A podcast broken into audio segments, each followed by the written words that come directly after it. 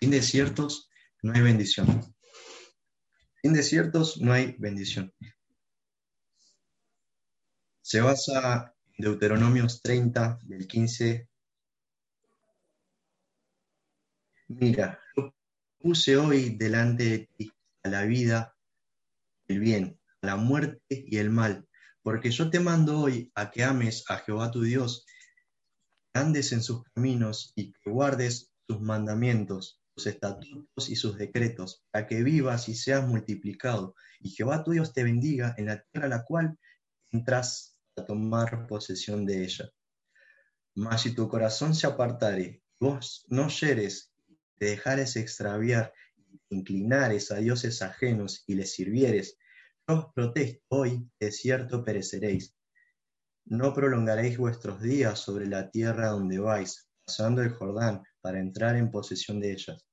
A los cielos y a la tierra llamo por testigos contra vosotros, que os he puesto delante la vida y la muerte la bendición y la maldición. Escoge tú, pues, la vida para que vivas tú y tu descendencia, amando a Jehová tu Dios, atendiendo a su voz y siguiéndole a Él, porque Él es vida para ti y prolongación de tus días, a fin de que habites sobre la tierra que una vez Jehová juró a tus padres que les había de dar. Uf, tremendo cuando leí esto, porque básicamente nos muestra, Dios nos habla y nos dice que hay dos caminos y que tenemos que tomar una decisión. De un lado, Él puso el bien y puso la bendición, y del otro lado, Él puso el mal y la maldición. Ok, esta decisión tiene una consecuencia. En realidad, todas las decisiones traen consecuencias, sea para bien o sea para mal.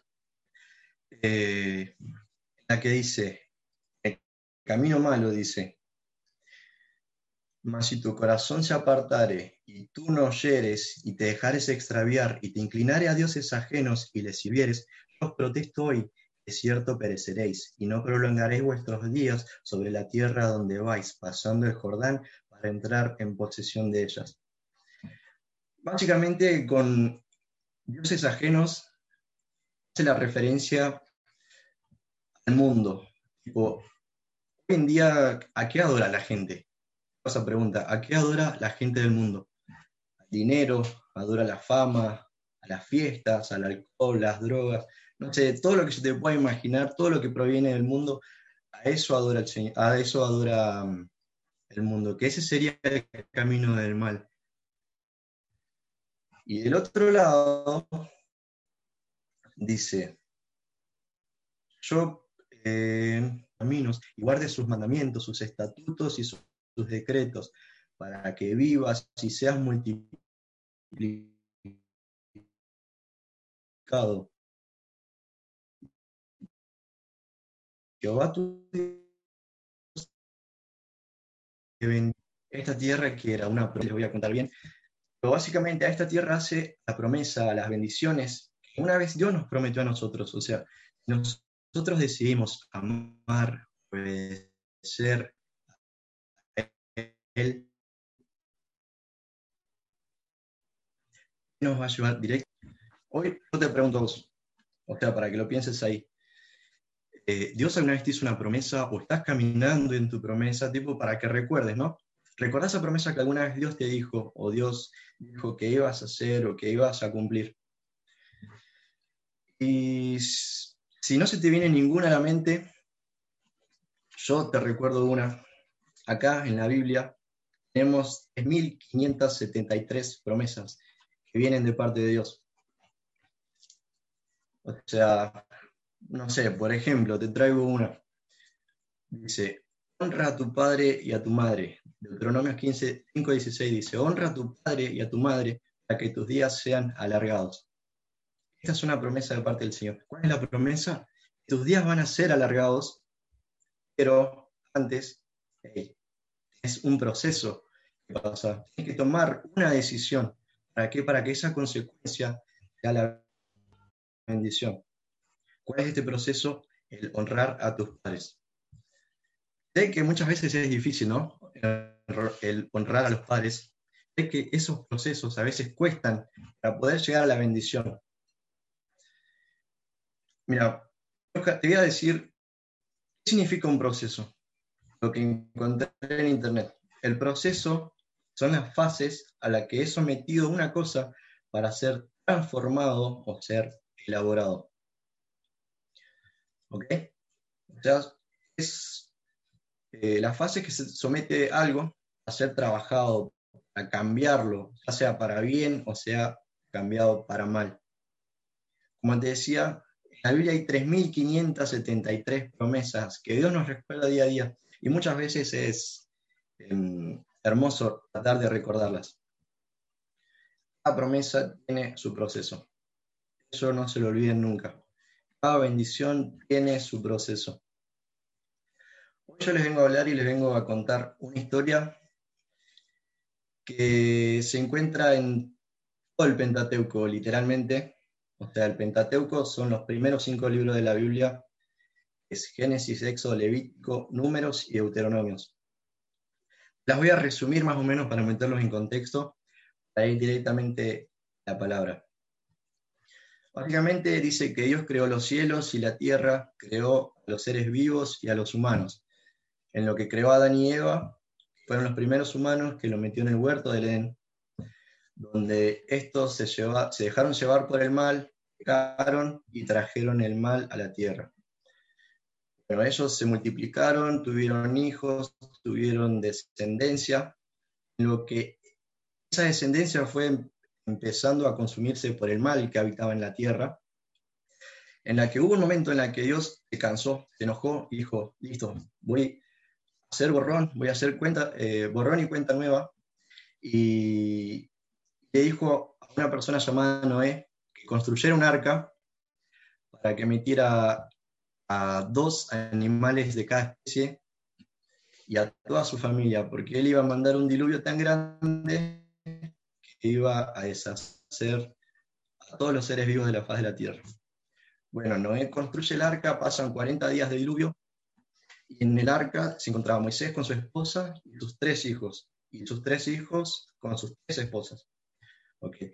Pasa esto, se multiplica nuevamente, empieza a crecer humanidad y aparece Abraham. Abraham y Sara. Dios le dio una promesa a Abraham porque Abraham no podía tener hijos. En realidad Sara era la que no podía tener hijos, su esposa, para que Dios le promete que su descendencia iba a ser tan grande y de una, de una cantidad tan gigante como las estrellas en el cielo y la arena en el mar.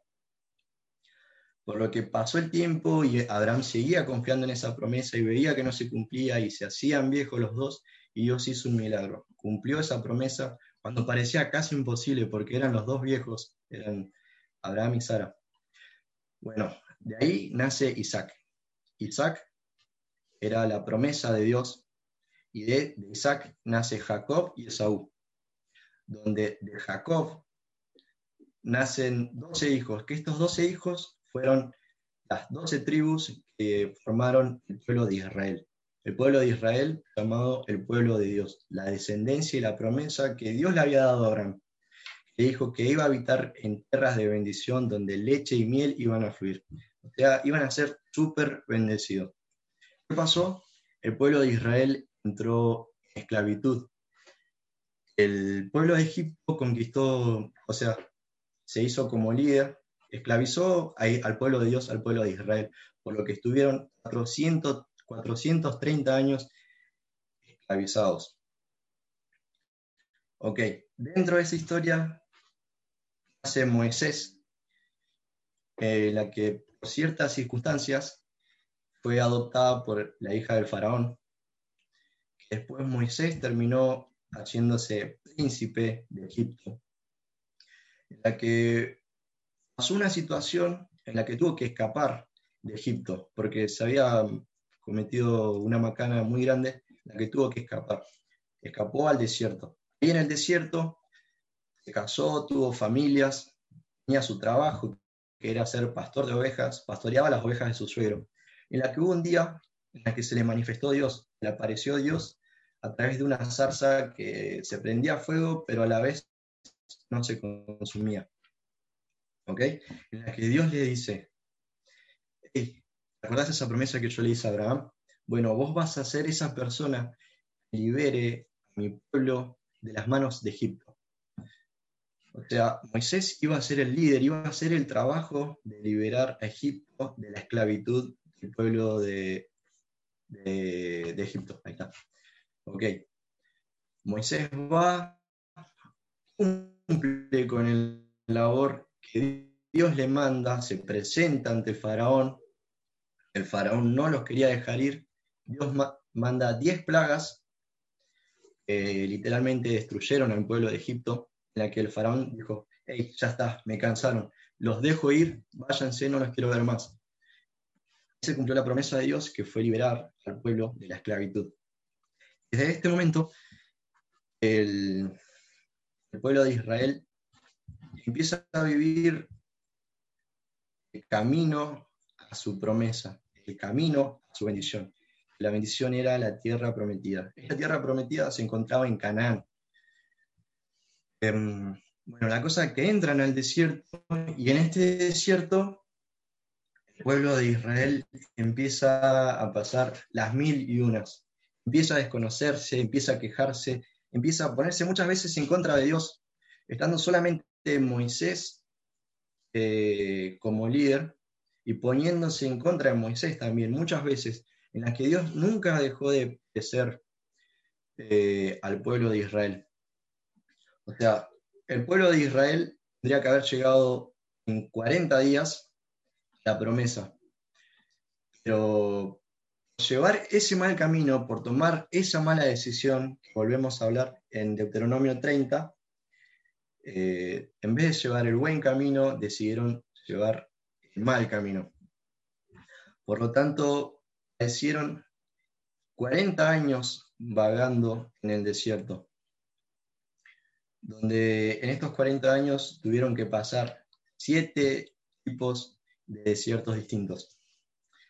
Los voy a nombrar básicamente como para, para darles el dato y si después ustedes lo quieren leer cuando tengan tiempo. El primer desierto era el desierto de Shur, se encuentra en Éxodo 15, 22,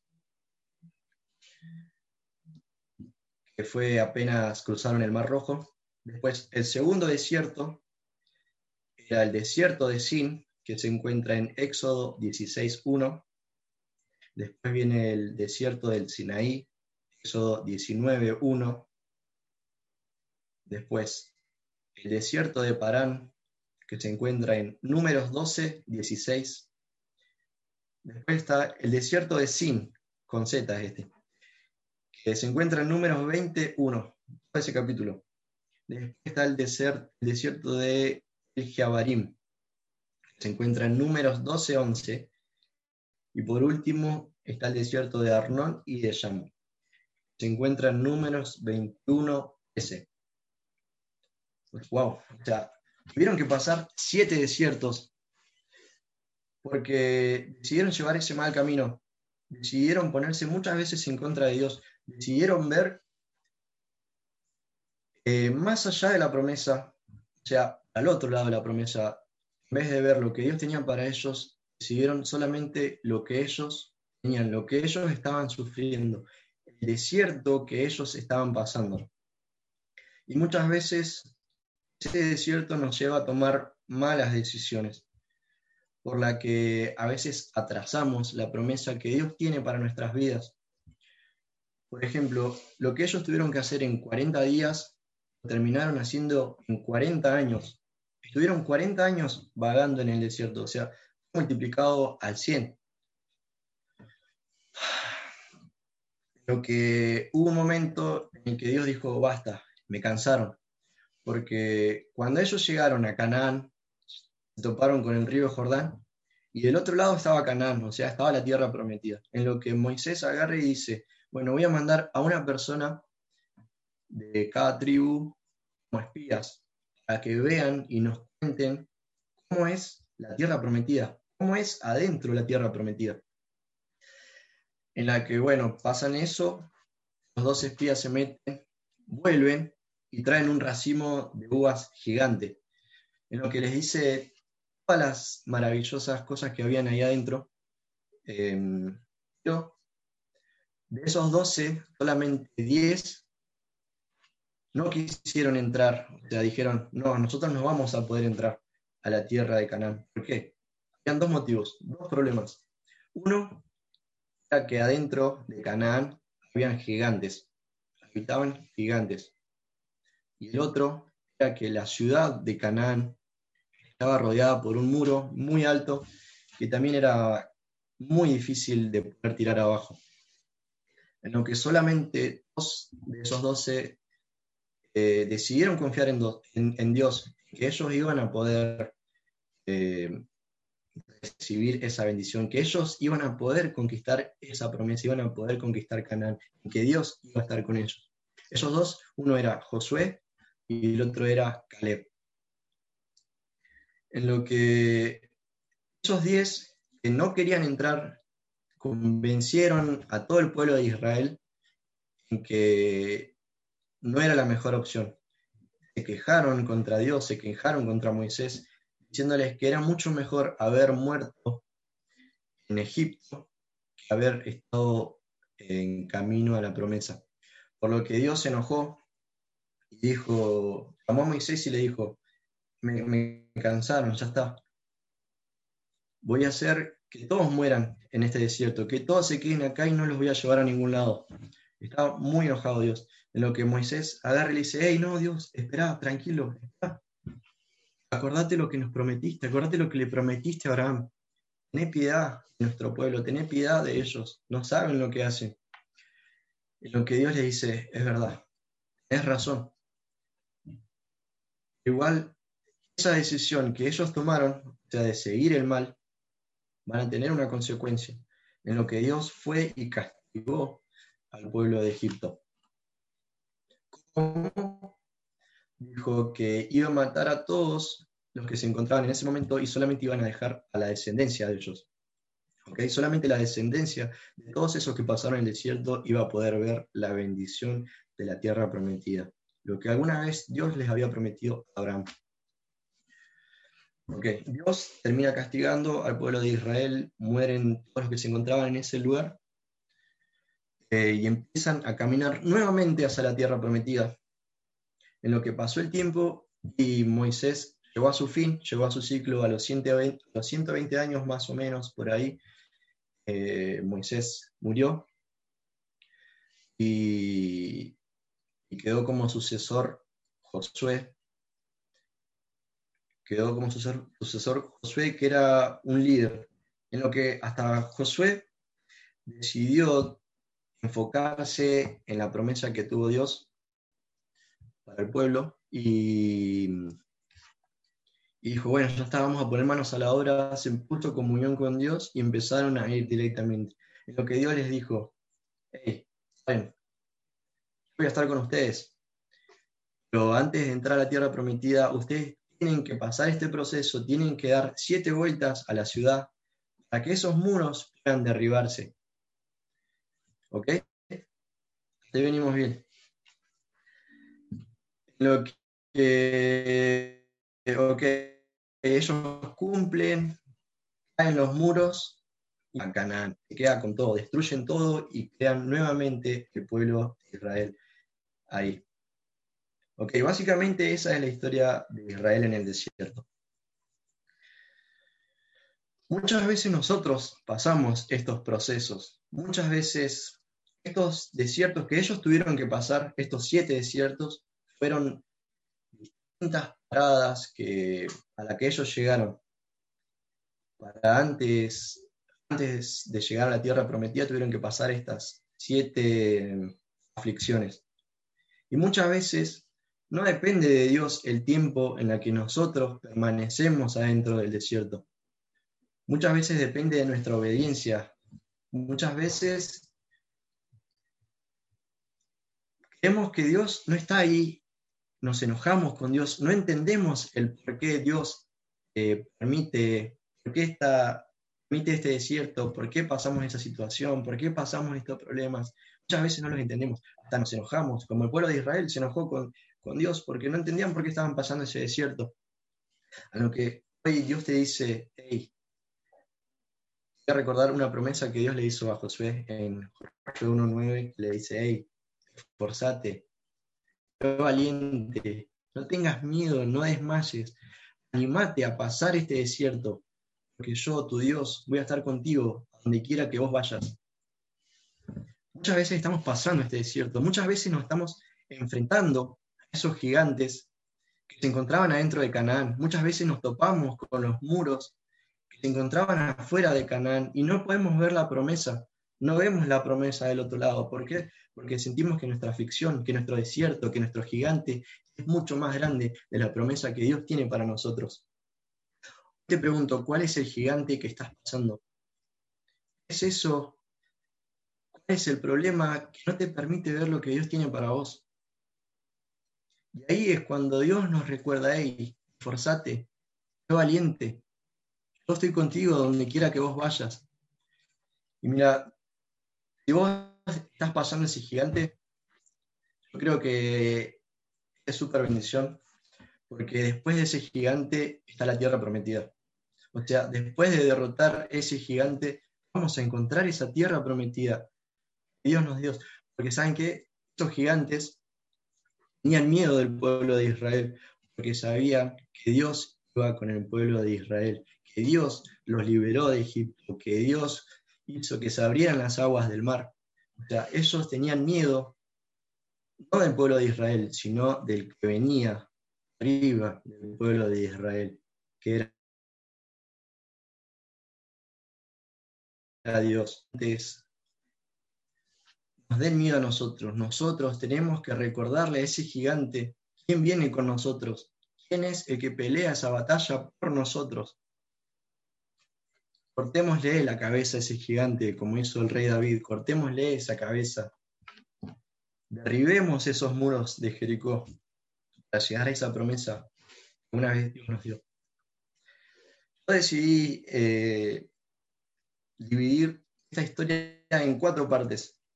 O sea, resumidamente, la primera parte es el pueblo de Egipto nos representa cómo nosotros estábamos llenos de pecado, estábamos atados a la esclavitud del pecado del mundo. O sea, yo he pasado esas aflicciones, yo he estado dentro del mundo, he estado alejado de Dios, he estado atado al mismo pecado.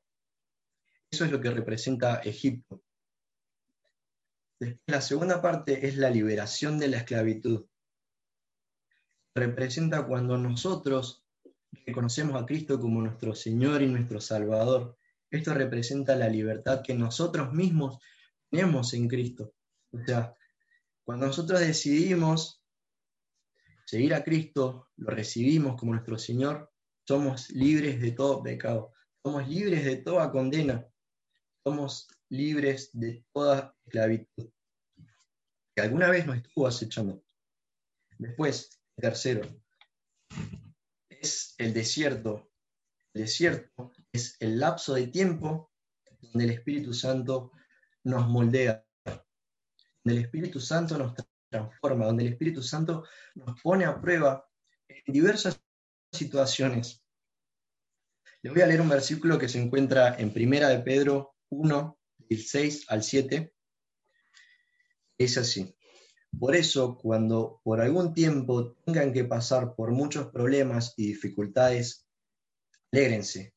La confianza que ustedes tienen en Dios es como el oro, así como la calidad del oro se pone a prueba con el fuego, la confianza que ustedes tienen en Dios se pone a prueba con sus problemas. Si ustedes pasan esta prueba, su confianza será mucho más valiosa que el oro pues el oro se puede destruir.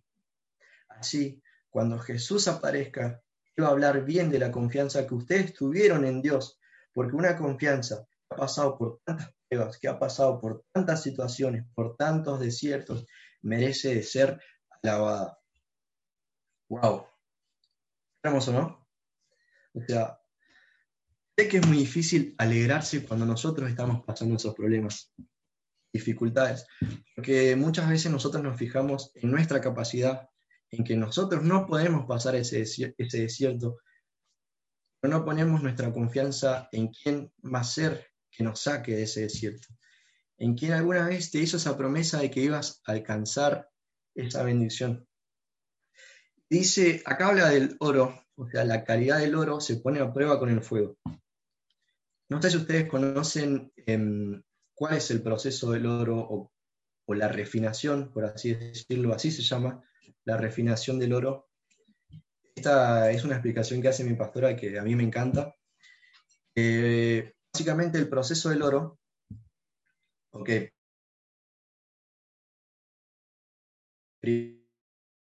así de oro, donde está el oro y hay muchos minerales que vienen de la tierra, ¿ok? O sea, no está el oro en su máxima expresión, así puro.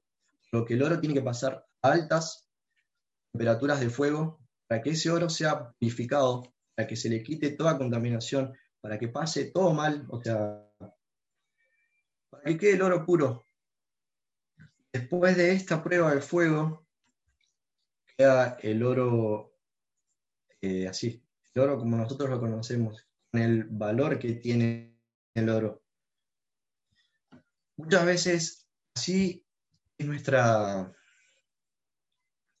así son nuestros procesos. Yo siempre digo que decidir pasar estos procesos es para valientes. El decidir meterse al desierto es para valientes, porque no todos se animan a pasar estas aflicciones, no todos se dejan moldear por el Espíritu Santo, no todos resisten a estos procesos. Eh, muchos son quedados afuera. Eh, tengo un amigo que el otro día me dijo, por ejemplo, en el tema de la pandemia, la pandemia fue, fueron las olas que movieron la barca donde dormía Jesús. Y me dejó pensando, o sea, en esta frase que dijo, las olas fueron la barca en donde Jesús dormía donde los discípulos tuvieron miedo. O sea, eh, la pandemia fue como, para muchas personas, reencuentro con Dios, para otras personas fue el alejarse de Dios. ¿Por qué estamos pasando esto nosotros? ¿Por qué estamos pasando esta aflicción? ¿Por qué estamos pasando estas pérdidas, estas enfermedades? Y yo creo que fue un proceso grande para todos el tema de la pandemia. Por ejemplo, yo tuve mi reencuentro con Dios o sea, para mí fue súper bendición y sé que para otros no. O sea, muchos se terminaron alejando, terminaron desconfiando de Dios. ¿Por qué? Porque no, no estaban bien asentados, porque decidieron llevarse por el miedo a las olas, decidieron llevarse por el miedo de la tormenta y no confiar en quién descansaba ahí adentro, era Jesús, el mismo Jesús. ¡Wow! ¡Qué fuerte! Y volviendo al tema del oro, no todo el mundo acepta pasar el fuego, no todo el mundo se deja moldear, no todo el mundo se anima a pasar el desierto. Muchos quedan ahí, como eso, esa generación que fue la que se puso en contra de Dios. Por su culpa ellos, o sea, por ponerse en contra, por ir por el mal camino, no pudieron ver la bendición que Dios tenía para sus vidas. A que los que decidieron confiar, Josué, Caleb, y su descendencia, seguir el buen camino, por aceptar ese proceso que estuvieron pasando, por aceptar ese desierto, pudieron ver la bendición de Dios. Pudieron ver la promesa que Dios les había hecho en algún momento. Wow. Y voy a la última. Es la tierra prometida, es el lugar donde Cristo nos bendice con su bendición. la tierra prometida realmente es la bendición de Dios, es donde Cristo nos hace descansar, donde podemos encontrar esa paz, donde podemos encontrar ese final de todo lo malo que estuvimos pasando, donde obtenemos esa bendición.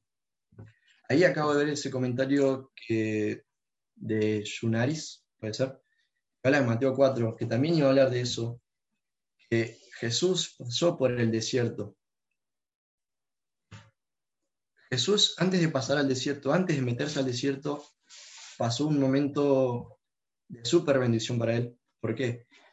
Porque él fue bautizado, como que él fue dando el ejemplo, ¿no? Porque obviamente Jesús no, no pecó nunca, no tuvo que liberarse nunca de ningún pecado, porque él era santo.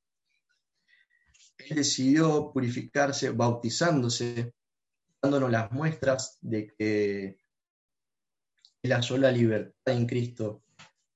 el bautismo es como dejar la vida atrás, es dejar nuestros mal atrás, liberarnos de todo pecado y hacernos de vuelta una nueva persona. Jesús nos dejó ese ejemplo. Él se bautizó, se creó una nueva persona, por así decirlo, y ahí se metió al desierto. Él decidió meterse al desierto. Ese era el tercer punto. El desierto es el lapso de tiempo donde el Espíritu Santo nos moldea, donde el Espíritu Santo nos prepara. Jesús mismo decidió meterse al desierto, tuvo la valentía de hacerlo, donde en ese mismo desierto tuvo la aflicción. Él estuvo 40 días ayunando y orando, donde solamente tomaba líquido, tomaba agua. O sea, él estaba literalmente débil. Donde hubo un momento donde se le apareció Satanás, queriéndolo tentar, queriéndolo llevar por mal camino, y les dijo, hey, si vos sos el Hijo de Dios, convertí estas piedras en pan. En lo que Jesús le dijo, hey, pará, baja un cambio. Escrito está, no solo de pan vivirá el hombre, sino de toda palabra que sale de la boca de Dios. O sea, como que le cerró la boca a Satanás. En lo que Satanás se fue y después volvió Satanás a querer tentarlo, llevándole a lo más alto del templo y diciéndole, hey, si vos sos el Hijo de Dios, ¿por qué no te tirás? Si la palabra de Dios dice, Dios va a mandar a sus ángeles para que te protejan, para que no te pase nada y para que no haya nada que sea de piedra de tropiezo para nuestras vidas. Porque Jesús les dice, hey, pará, escrito está, no tentarás al Señor tu Dios. Una vez más, Jesús decidió enfrentarse a la aflicción de su desierto, confiando en la promesa que Dios tenía, porque él obviamente pudo caer ante esa tentación. Pero Jesús decidió seguir confiando, por lo que más adelante volvió a aparecérseles, aparecer Satanás y le dijo, le mostró una visión donde se veían todo el mundo, se veían todos los reinados, las ciudades, todo, y le dijo, hey, si vos te arrodillás y me adorás a mí, yo te voy a entregar todo esto que me pertenece. Lo que Jesús le dijo, hey, ya está, cortala, no me molestes más, déjate de joder, andate, eh, solamente adorarás al Señor tu Dios. Lo que después de eso Satanás desapareció y se fue y no vino a molestar más. ¿Por qué? Porque entendió, tuvo miedo de Dios, tuvo miedo, entendió de quién estaba con Jesús, ¿ok? En lo que Jesús después de esto, después de pasar estos 40 días en el desierto, fue y volvió a Galilea, donde él empezó su ministerio que hizo ese ministerio hasta el día de hoy se encuentra. Yo soy parte de ese ministerio, ustedes son parte de ese ministerio. Nosotros somos llamados a ser parte de ese ministerio. ¿Ok? O sea, el desierto es el principio de nuestro ministerio, es el principio lo que Dios nos va a utilizar. O sea, Él agarra y empieza a llamar a sus doce discípulos. ¿Para qué? Para mandarlos, para enseñarlos, para hacerlos pasar también por el, desierto, para moldearlos, para que después estos den sus frutos, para que sus desiertos den sus frutos. Y estos frutos, o sea, la bendición que Dios tiene para nosotros, los frutos que nosotros construimos en el desierto, no es para que nosotros mismos nos quedemos con ellos, sino que estos frutos son para compartir. Son, tienen que ser no solamente bendición para mí, sino que fructificar mucho más todavía, compartir esa bendición, compartir ese proceso que Dios nos hizo pasar, de dónde Dios nos sacó. Ahora te pregunto, para que lo pienses ahí donde estás, ¿cuál es el proceso? ¿Cuál es el gigante donde Dios te sacó? ¿De dónde el pecado te estaba teniendo y Jesús vino y te dio la mano. Pensalo. Ahí afuera hay muchas personas que están pasando esa situación que vos en algún momento pasaste. Literal. Porque a mí me ha pasado, ¿no? Que muchas veces se me acercan personas pidiéndome consejos Y literalmente es como, ah, esto es una bendición de Dios, porque esas personas están pasando lo mismo que yo pasé. Y yo en ese desierto fui preparado para en algún momento tener que ayudar a alguien a superar ese desierto, a darle consejos, a hacer que ese desierto pueda fructificar de la misma forma que lo hizo Dios conmigo. Dios nos manda en Mateo 28, 19 al 20, dice, por tanto, id y haced discípulos a todas las naciones, bautizándolos en el nombre del Padre, del Hijo y del Espíritu Santo, enseñándoles a que guarden todas las cosas que yo os mandé, y que aquí yo estoy con vosotros todos los días hasta el fin del mundo. ¡Wow! Dios nos manda a pasar por ese desierto, a tomar la cruz, a, ser valientes para moldearnos, para ir y predicar lo que Dios hizo en nuestras vidas. Eso nos manda Dios. Ese es el ministerio que hizo Jesús. O sea, que Jesús creó en el desierto. Después de ese desierto, ese es el ministerio que hasta el día de hoy se encuentra. Somos llamados a ser sus discípulos y que nosotros como discípulos a ser más discípulos contando lo que Dios hizo en nuestras vidas, cómo Dios nos cambió, cómo Dios nos ama, cómo cómo Dios murió por nosotros. Muchas veces, a mí me ha pasado, ¿no? Que tengo amigos que vos los ves y tienen tremendos procesos, han pasado por procesos que vos decís, wow.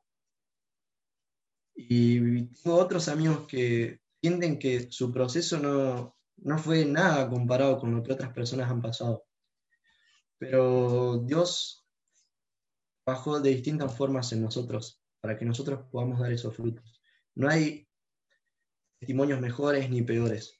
Todos testimonios en su bendición. Y nosotros somos llamados a hablar lo que Dios hizo en nosotros. Yo desde acá te animo a que dejes tu zona de confort, a que te animes a salir al desierto, a pasar esa aflicción. Animate, sé valiente, porque Dios va a estar con vos. A veces no encontramos respuesta a lo que Dios nos está haciendo pasar a ese problema, a esa situación. Pero como yo les dije, hay 3.573 promesas para que nosotros podamos seguir adelante, para que nosotros podamos seguir avanzando. Es hermoso recordar las promesas que tiene Dios para nosotros y los invito, los animo a que puedan leerlas, a que puedan recordarlas día a día, a que las anoten, a que se las aprendan, para que cuando estén pasando un momento malo, un momento triste, un momento de aflicción, hey, la recuerdes y digas, ¿por qué decidiste seguir a Cristo? ¿Por qué decidiste tomar la cruz? ¿Cuál es el motivo por el que lo estás haciendo? ¿Cuál es el gigante que vas enfrentar el día de mañana, que vas a ir y cortarle la cabeza? ¿Cuáles son los muros que tenés que derribar hoy para encontrar esa promesa que Dios alguna vez te hizo? Sal ahí donde estás. Dios tiene algo preparado para vos tremendo, aunque parece que no llegamos más, aunque parece que nuestro desierto es tan grande. No caigamos, sigamos confiando. Él va a estar ahí con nosotros, no tengas miedo. Sé valiente, esforzate, no temas ni desmayes porque Dios va a estar con vos en cada desierto, en cada problema, ante cada gigante. Ahí donde estás, los animo a que salgan mañana a enfrentarse a ello y después puedan contar lo que Dios hizo en sus vidas. No puede ser, o sea, no les digo que graben un video que, qué que cuenten su vida entera a todo el mundo, así, pero no así como de una, sino que sean inteligentes. Dice que Dios, la Biblia dice que nos manda como ovejas entre medio de lobos para ser discípulos, para ser nuevas ovejas. Nuevamente los animo a que se animen a contar lo que Dios hizo en sus vidas. Déjenme orar por ustedes para ir cerrando con esto y espero que haya sido de super bendición, como no fue para mí esta palabra. Así que nos cierren sus ojos y nos metemos. Papá que estás en el cielo, gracias por esta hermosa palabra que trajiste, Señor. Sabemos que proviene todo de tu corazón, que proviene todo desde el cielo, Señor, porque vos tenés algo grande para esta palabra, Señor. Te pido que esa semilla que hoy fue plantada sea atesorada en buena tierra, Señor, que no dejes que nada ni nadie provenga del enemigo pueda venir y arrebatarse esa bendición, esa semilla, Señor. Ayúdanos a ser fuertes, a ser valientes, a enfrentar cada situación, Señor, porque vos nos prometiste que vas a estar con nosotros en todo momento. En el fuego no nos vamos a quemar, en medio de la tormenta no nos vamos a ahogar, Señor. Nos prometiste que en medio del horno vos vas a estar con nosotros, Señor.